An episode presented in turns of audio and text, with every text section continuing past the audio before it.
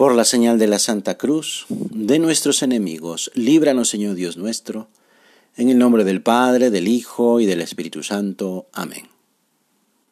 Señor mío y Dios mío, creo firmemente que estás aquí, que me ves, que me oyes.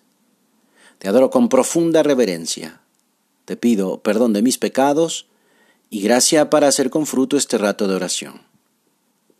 Madre mía Inmaculada, San José, mi Padre y Señor, Ángel de mi guarda, interceded por mí. Jesús se había aparecido a los discípulos el mismo día de la resurrección. Estaban todos menos Tomás. En un primer momento, éste no había creído que Jesús se había aparecido en su ausencia y había dicho, Si no veo en sus manos la señal de los clavos, y no meto mi dedo en el agujero de los clavos, y no meto mi mano en su costado, no creeré. Son palabras fuertes, claras, decididas, que no dejan lugar a dudas sobre lo que se le ha dicho. Al pobre de Tomás siempre se le ha considerado como una persona que para creer tiene que ver, como un intransigente, o alguien que se deja llevar solo por lo que la razón le dice. Aunque Tomás no estuvo presente en la crucifixión, sabe muy bien por lo que ha pasado Jesús.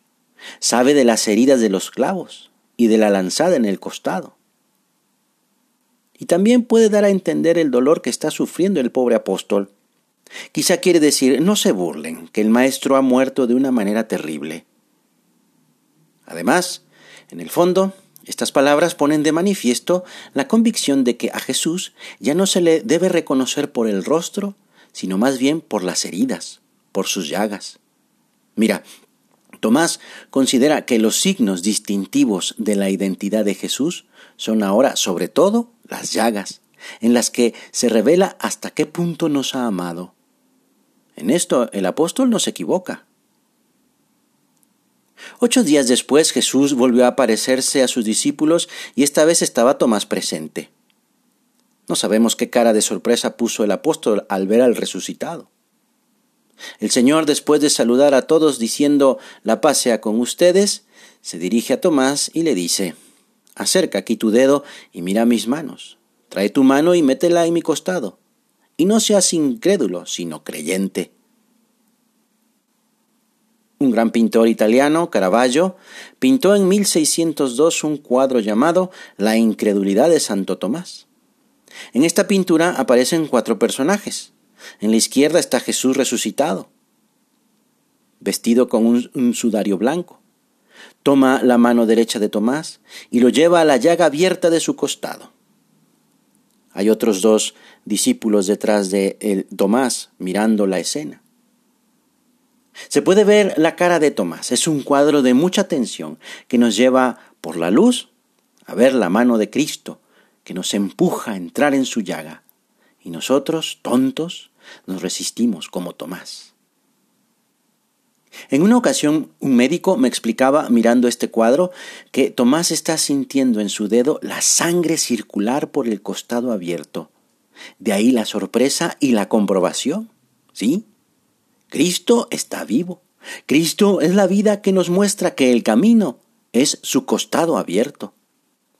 Porque la tradición de la Iglesia nos dice que el costado abierto de Jesús es la fuente de donde brota la gracia de los sacramentos.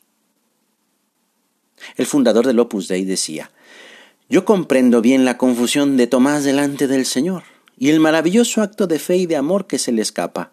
Señor mío y Dios mío. Es que toca a Cristo, como cada uno de nosotros, ¿eh? que lo tocamos en la misa recibiéndole en la hostia santa, y lo tocamos en la gracia que recibimos y aprovechamos para ser mejor cada día en lo ordinario. San Agustín comenta esta exclamación tan bonita del apóstol, Señor mío y Dios mío, que Tomás veía y tocaba al hombre, pero confesaba su fe en Dios a quien ni veía ni tocaba. Pero lo que veía y tocaba lo llevaba a creer en lo que hasta ese, hasta ese entonces había dudado. Cuando contemplemos la hostia santa, a Cristo sacramento en la Eucaristía, No veremos las llagas como las vio Tomás, pero haremos un acto de fe con las mismas palabras del apóstol, Señor mío y Dios mío, sabiendo que en la sagrada forma se esconden la humanidad y la divinidad de Cristo, porque creemos firmemente que está Cristo ahí, con su cuerpo, con su sangre, con su alma y con su divinidad. ¿Cómo es nuestra fe? Mi fe es como la de Tomás. Es muy fácil que pierda la confianza en Jesús a quien no veo. El Evangelio de la Misa prosigue con una última frase de Jesús dirigida también a Tomás. Porque me has visto, has creído. Bienaventurados los que crean sin haber visto. Esta frase puede ponerse también en presente. Bienaventurados los que no ven y creen. En todo caso, Jesús enuncia aquí una verdad fundamental para ti y para mí, para todos los cristianos que venimos después de Tomás.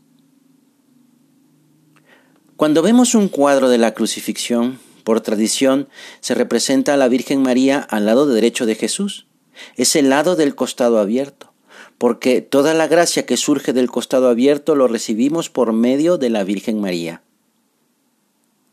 En este Domingo de la Misericordia terminamos nuestro rato de oración con unas palabras del Papa Francisco. Que los ojos misericordiosos de la Santa Madre de Dios estén siempre vueltos hacia nosotros. Ella es la primera en abrir camino y nos acompaña cuando damos testimonio del amor. La Madre de Misericordia recibe a todos bajo la protección de su manto, tal y como el arte la ha representado muy a menudo. Confiemos pues en su ayuda materna y sigamos su constante indicación de volver los ojos a Jesús, rostro radiante de la misericordia de Dios. Que así sea. Te doy gracias, Dios mío, por los buenos propósitos, afectos e inspiraciones que me has comunicado en esta meditación. Te pido ayuda para ponerlos por obra. Madre mía Inmaculada, San José, mi Padre y Señor, Ángel de mi guarda, interceded por mí.